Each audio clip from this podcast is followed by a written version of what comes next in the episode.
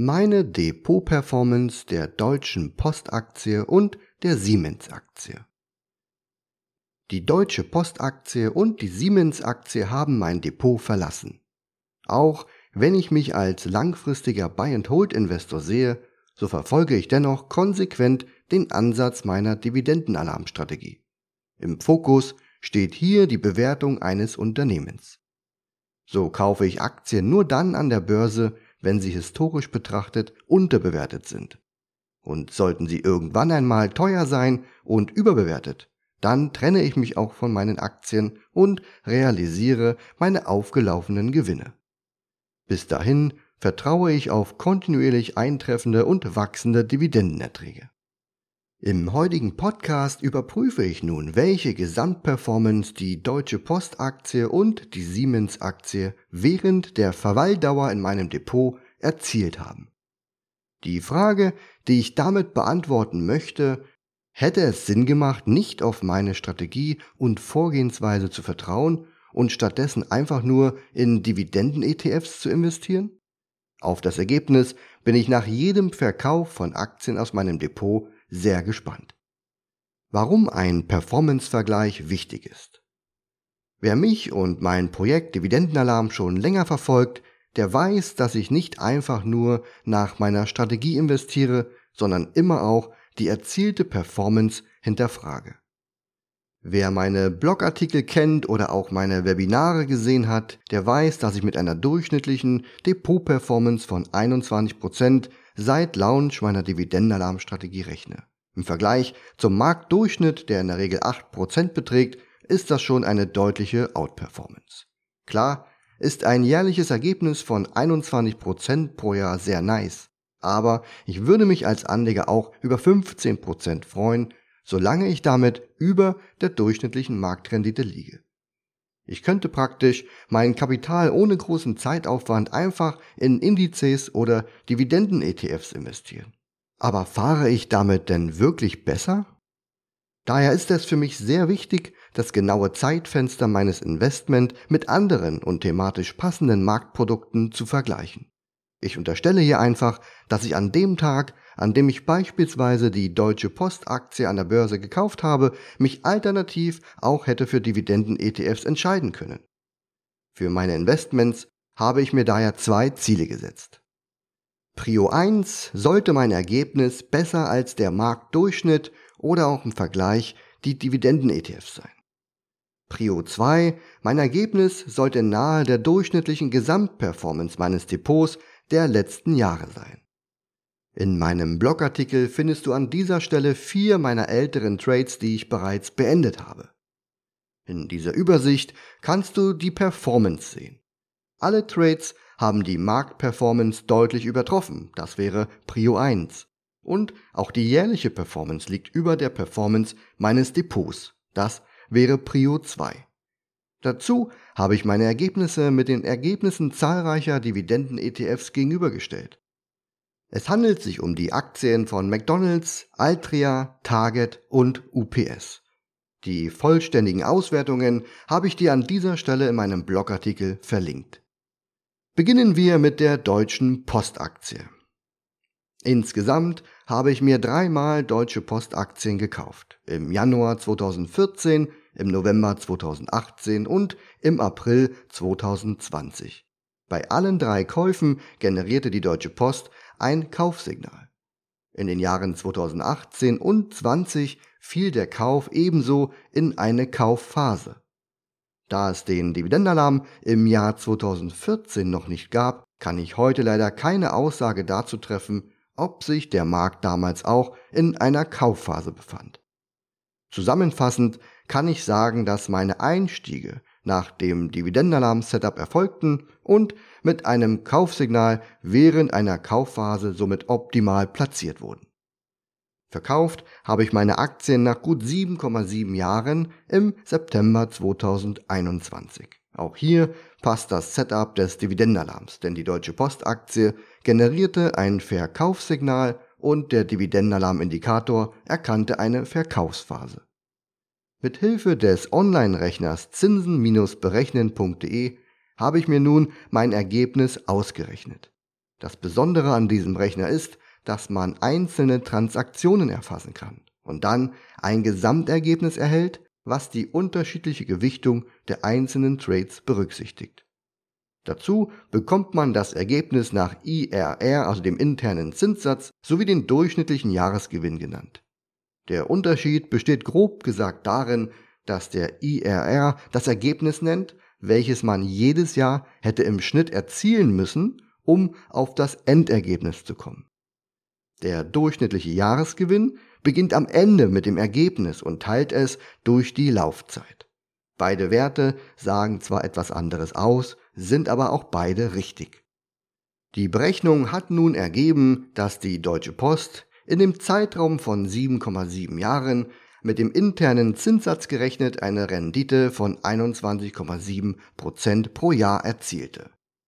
Der durchschnittliche Jahresgewinn, wenn man also das Endergebnis durch die Laufzeit teilt, wären dann 16,5 Prozent pro Jahr.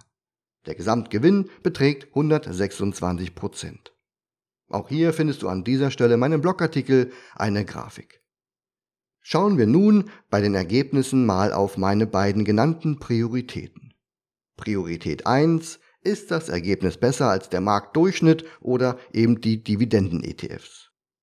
Hier kann ich mich sicherlich nicht beschweren. Grundsätzlich bin ich mit dem Ergebnis und meiner Prognose natürlich sehr zufrieden. Inklusive Kursgewinn und Dividendenertrag liege ich mit meinen ca. 16,5% pro Jahr nahe doppelt so hoch wie der Marktdurchschnitt mit seinen bekannten 8% pro Jahr. Den Vergleich mit den Dividenden-ETFs, da schauen wir gleich nochmal drauf. Und Priorität 2, hier geht es um die Gesamtperformance meines Depots der letzten Jahre und wie die Deutsche Post im Verhältnis dazu abgeschlossen hat.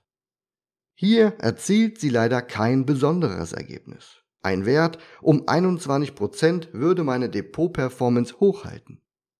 Mit 16% ist mein Ergebnis dann leider etwas niedriger und wird praktisch an der Gesamtperformance knabbern. Kommen wir zum Vergleich mit den Dividenden-ETFs. Für diesen Vergleich habe ich ein übliches Chart-Tool verwendet. Man gibt praktisch die Laufzeit des Trades ein und legt dann zum Vergleich die Werte daneben, die alternativ in Frage gekommen wären. Dazu findest du auch an dieser Stelle in meinem Blogartikel eine Grafik. Ein Manko hat diese Darstellung allerdings. Es besteht hier leider keine Möglichkeit, die drei Trades zu erfassen. Das Ergebnis simuliert daher nur den ersten Trade von meinen drei Trades und zeigt auch nur dessen Performance an und eben nicht die Gesamtperformance meiner drei Trades. Eine Lösung wäre, einen solchen Vergleich für jeden einzelnen Trade zu machen und diesen dann mit den Dividenden-ETFs zu vergleichen. Ich habe hier mal den Aufwand ganz klar gescheut und möchte an dieser Stelle nur die eine Grafik zeigen, welche die Vergleichsthematik eben gut erklärt.